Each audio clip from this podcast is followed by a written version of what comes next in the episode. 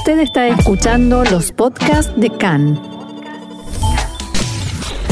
CAN, Radio Nacional de Israel. Dos de la tarde, casi 22 minutos aquí en Israel. Seguimos adelante.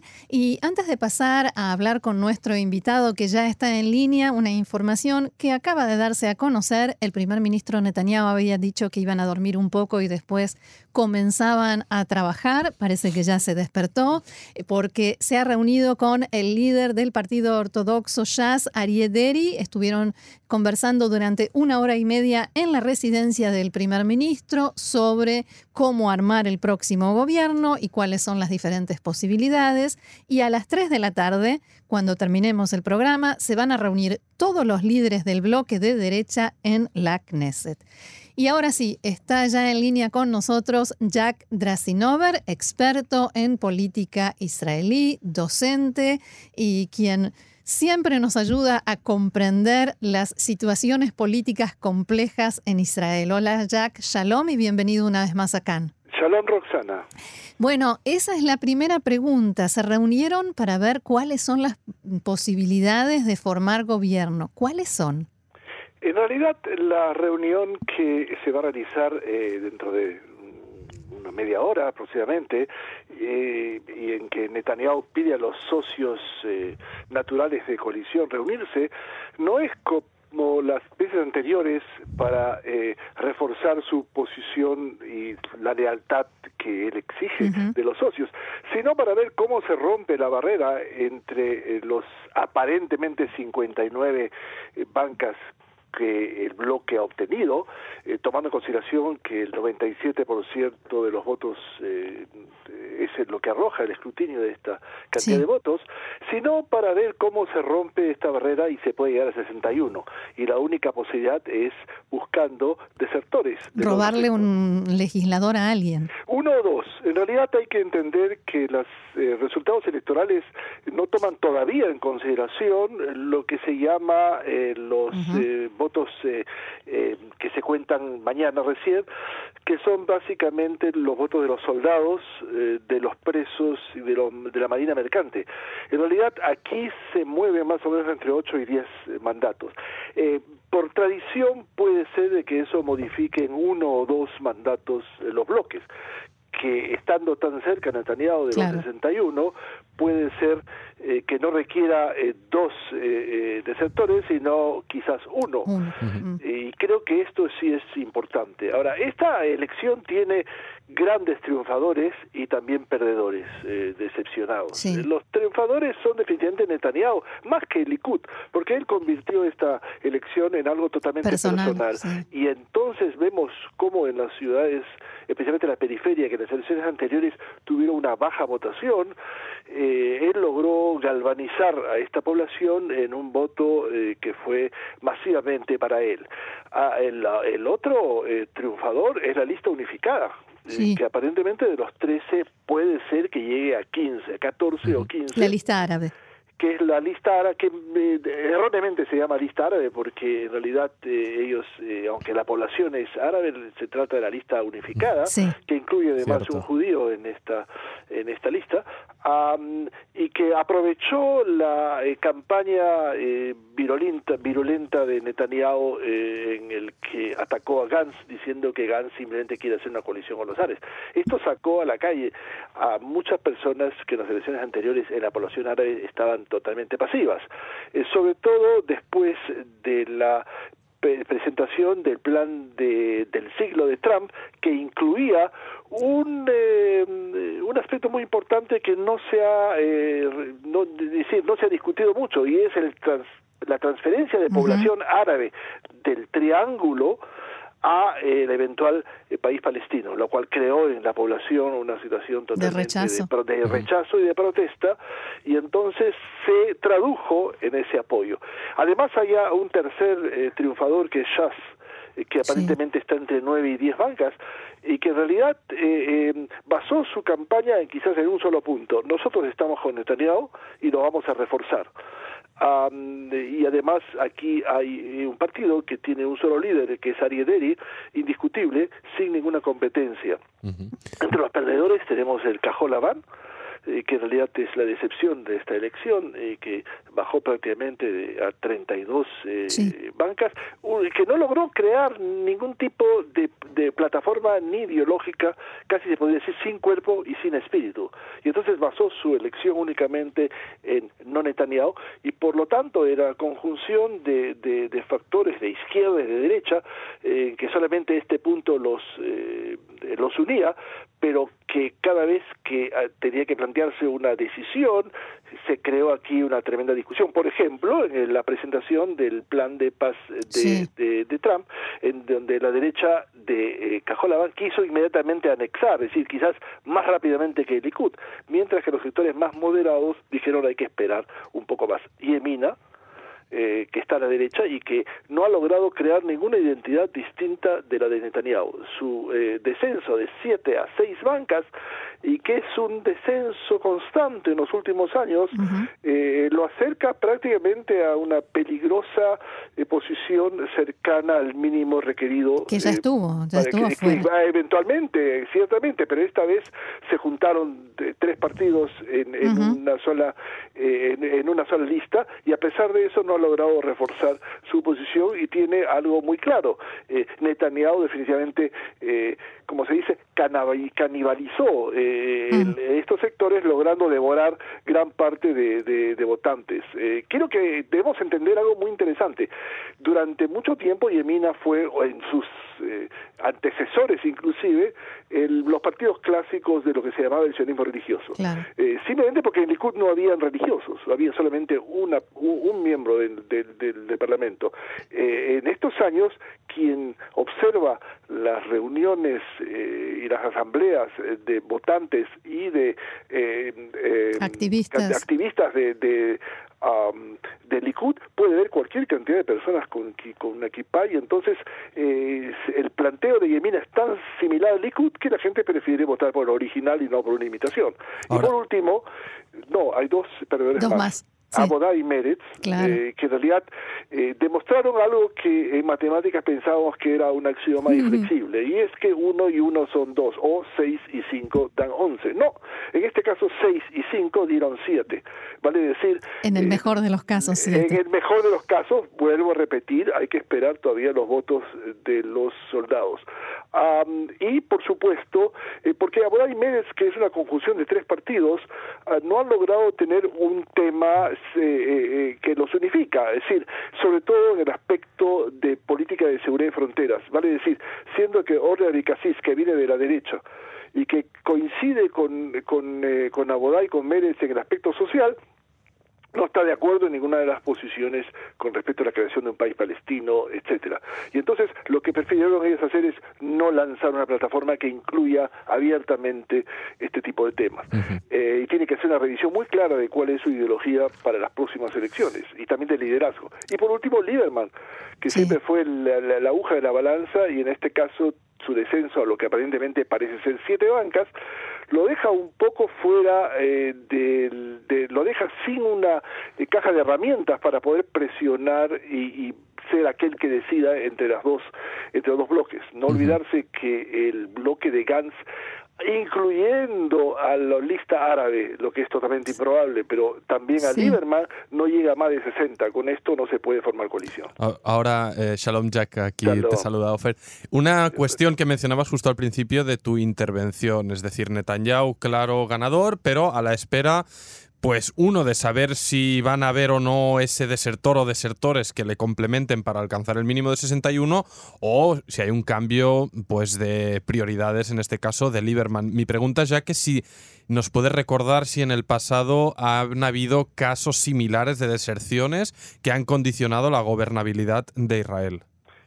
Existió eh, varios casos. Eh, primero el caso, el caso clásico de Calanter, de ahí surge la palabra calanterismo en los años 60 en la Municipalidad de Jerusalén, en donde eh, un miembro de, de, un partido pasó al otro sin ningún problema. De ahí entonces, esto ya no se puede decir que es un fenómeno generalizado, pero definitivamente se ha dado este caso. Ahora, la legislación en Israel es un poco más compleja porque no permite una deserción sin pagar un alto precio. Es decir, la persona que surge, que trata de cambiar de partido en, durante la cadencia de la Knesset queda totalmente restringido eh, en muchas de sus facultades. Pero sí puede formar otra bancada siempre y cuando se descienda de ese partido por lo menos un tercio de sus representantes. O, como tú dices, decidir eh, formar otro partido, pero no veo ninguna persona que la suficiente, eh, digamos, riesgo de tomar el riesgo de, de, de, salir a otro partido. de manera que la única o quizás una alternativa interesante que puede tener Netanyahu es lograr partir o dividir algunos grupos más radicales de la derecha de azul y blanco o eh, algunos eh, parlamentarios, por ejemplo, el caso de Aboda de Orly Abecasís, etcétera. Todos ellos, todos ellos sin excepción, han dicho que no vas a consentir, eh, no tanto por una falta de digamos, de, cercanía ideológica, sino por un elemento personal. Y creo Otra vez Netanyahu. O, ciertamente, otra vez Netanyahu, simplemente hay que eh, tomar en consideración que en este aspecto Netanyahu no va a poder formar gobierno si no logra deserción o si no logra que los votos de los soldados lo lleve a los 61 eh, bancas. Vale decir, quizás él piensa y que todas eh, las, eh, digamos, las manifestaciones y, declaraciones de miembros del Likud están en el sentido de que Cajola Van debe tener responsabilidad y entrar al gobierno, lo cual es un poco curioso, porque habiendo ganado las elecciones después de vencer totalmente a Suri Blanco o a Cajolabán y decir de que su y, con ataques personales mm. a Gans, eh, la táctica de Netanyahu va a ser incluirlo dentro incluirlo, invitarlo. Ahora, Lo que además, perdón, solamente reduce la posibilidad de presión que pueda tener grupos más extremos como Yemina, el cual quizás Netanyahu acepta su presión ideológica, pero no lo soporta. sí, también ahí hay una cuestión personal. Totalmente. Ahora, cuando mencionabas ganadores y perdedores, eh, hablabas de los partidos que eh, no, no presentaron una ideología clara, que zigzagueaban, que mezclaban derecha con izquierda, em, que no tenían una propuesta. La gente se alejó de esos partidos, o, sea, prefirió un mensaje que aunque no del todo lo convenciera, eh, fuera claro, Netanyahu es esto, ofrece esto, propone lo otro. Azul y blanco, no sé, eh, Abodá Gesher Meretz finalmente no, no sé qué terminó siendo. ¿Puede ser que parte del fracaso haya pasado por ahí? No, no, yo pienso que es una, mi opinión es que es una eh, votación casi tribal casi étnica, es decir, una identificación con el que es lo que se llama el underdog. Eh, no hay que olvidar que Netanyahu está a dos semanas de empezar un proceso judicial y creo que parte de su campaña, sobre todo la de las elecciones anteriores, fue presentarse como víctima, víctima de las eh, élites eh, que dominaron el Estado de Israel durante tantos años, víctimas de, de jueces de corte izquierdista, entre comillas, que es lo que él planteó, etcétera. Y eso generó a una población que todavía tiene eh, la, digamos, la herencia de las generaciones anteriores en, en, la periferia de haber sido de alguna manera discriminado por el gobierno de Mapai, que en ese momento representaba la, la, la, socialdemocracia Ben Gurión, Golda Meir, etcétera. Y entonces aquí es una identificación total con el líder tal grado que yo me atrevo a decir, tomo riesgo de decir, de que si se hubiera, eh, se hubiera hecho una encuesta sobre las posiciones eh, ideológicas de la población con respecto a eh, a los partidos, no siempre vamos a ver una comunión de ideas entre el líder y la forma como él presenta y las ideas. Vale decir, muchas personas ven al líder independientemente. Es interesante cómo eh, más de una persona que fue entrevistada por la televisión, eh, cuando se respondió por quién vas a votar y, y tu situación económica ha mejorado, dijo no, pero yo voto, lo único que sé es votar por el Likud, vale decir, eh, eso es lo que mi familia eh, eh, vota todo el tiempo y es casi como una familia. Ninguno de los otros partidos ha logrado este tipo de lealtad que los ciudadanos plantean frente al partido, vale decir, como una especie de segundo hogar, muy similar al que los aficionados al fútbol Ahí está, ahí está. determina, lo digo por ser un aficionado al fútbol, con respecto a la- al, al equipo con el cual... Que no se lo traiciona, aunque no le esté yendo muy bien. En lo absoluto. Hay un psicólogo que eh, dijo de que uno puede cambiar esposa, puede cambiar camisa, eh, Pero no de camiseta. pero jamás de camiseta. y entonces, eh, esto es interesante. En este hay sectores de la población que no están dispuestos a cambiar el partido sin necesidad de analizar sus posiciones ideológicas, sino su, el- refleja la identificación con el líder. Y esto es un elemento que extraordinariamente eh, Netanyahu ha logrado desarrollar a través de los Claro. años. Ahora. Jack, entonces la pregunta es obvia. Hay un líder, Netanyahu, de un partido, el Likud, que tiene una base absolutamente fiel y leal, como bien explicabas, pero sí es cierto que en el pasado hubo otro gran partido, Abodá, ¿no? que representaba Mm. eh, el centro izquierda laico, por así decirlo, y que también tenía una gran, no solo simpatía, sino también lealtad eh, del votante, ¿no? Y nos remitimos a los tiempos de Rabin y aquellos grandes resultados electorales. Lo comparamos a la actualidad, obviamente está el partido mm, tocado de muerte. Y la pregunta es, ¿qué hay ¿no? de toda esa bolsa de población de votantes que en el pasado seguramente tenían una, una lealtad, una fidelidad hacia estas siglas que hoy en día no o hoy se deben encontrar totalmente, mm, no sé cómo expresarlo, ¿no? Perdidos. Desamparados. Eso es Desamparados. muy interesante. Eh, generalmente se piensa que una persona eh, que eh, eh, está descontenta con la actuación de un partido o de su liderazgo o no se identifica con él, simplemente vota por el otro. En el caso israelí hay una tercera opción, no votar. Mm, Y es claro. exactamente lo que sucedió en ciudades que han sido tradicionalmente del sector laborista, como Tel Aviv, Givatá, Farsaba, por ejemplo, en donde, sí, Jota Sharon, en- eh, o Ramata Sharon también, donde se eh, concentran, eh, se concentra el electorado de Cajolabán, que fue anteriormente el electorado laborista. Eh, pero eh, aquí sucedió algo muy interesante, a la inversa de las elecciones anteriores, en donde ciudades en desarrollo tuvieron un descenso en su votación y eso afectó al hecho que Netanyahu no pudo ganar esas elecciones. En este caso salieron a la calle en forma masiva a votar, mientras que el fenómeno inverso sucedió en las eh, ciudades urbanas. Eh, y creo que esto es eh, realmente interesante eh, para plantear y que de alguna manera define qué es lo que pasó en esta perspectiva. Yo quiero volver un poco hacia la figura de Netanyahu. Sima Kadmon escribe hoy en Yediot Haronot que Netanyahu hizo lo increíble en una campaña electoral sin precedentes, logró desatarse, quitarse las cadenas estando bajo el agua, o sea, como Houdini. Mago, ya dijimos.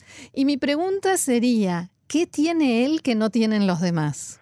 Creo que tiene eh, lo que yo podría llamar un apetito voraz político, eh, que no lo tiene Cajolabán, eh, Gantz, y que ninguno de los líderes, eh, inclusive la izquierda, lo ha demostrado, que es el, la visión casi mágica de ganar las elecciones. Eh, creo que salir a la calle política sin una intención de ganar elecciones eh, es realmente un suicidio.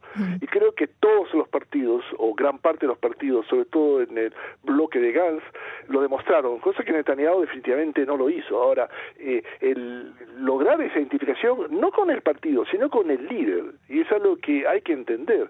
Aquí Claro. eh, la gente no se identifica específicamente con el partido, sino si el día de mañana Netanyahu decide algo pudiera ser absurdo, presentarse como líder del laborismo, por ejemplo, eh, estoy seguro que la votación va a seguir, va a ir con él. Es Claro. decir, los votantes van a ir con él.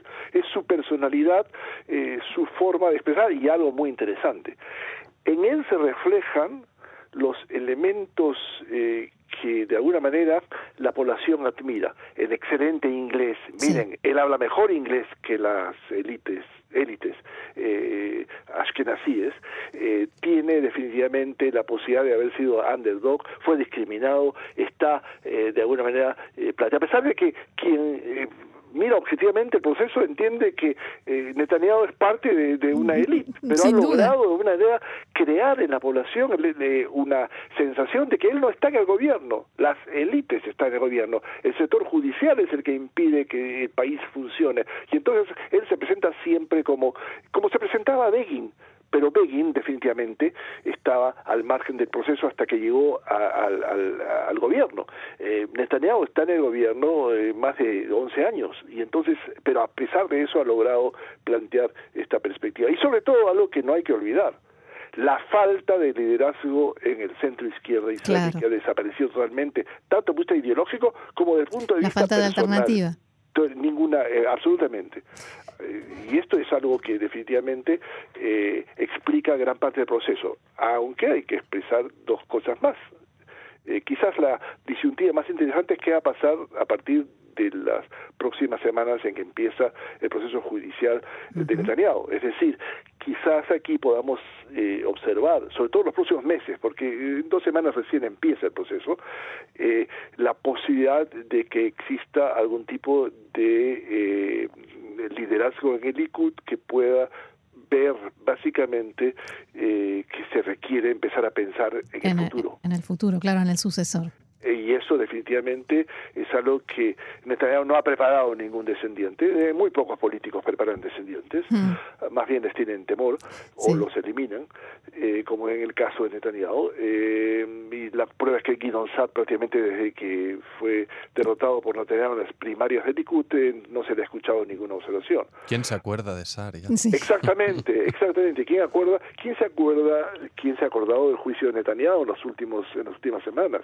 La, la campaña, que fue una campaña personal de Netanyahu muy efectiva, logró visualizar básicamente dónde están los focos de personas que de alguna manera no votaron a pesar de estar cercanas al Likud, lograron eh, visualizar quiénes son las personas que de alguna manera hay que sacar a la calle para votar y especialmente en dónde. Y creo que esa fue una campaña muy inteligente. Sí, señor. Muy bien. Jack Drasinover, experto en política israelí, muchísimas gracias una vez más por todas estas aclaraciones, este aporte para que sigamos comprendiendo en profundidad la compleja situación política del país y será hasta la próxima. Ciertamente, gracias. Shalom. Shalom.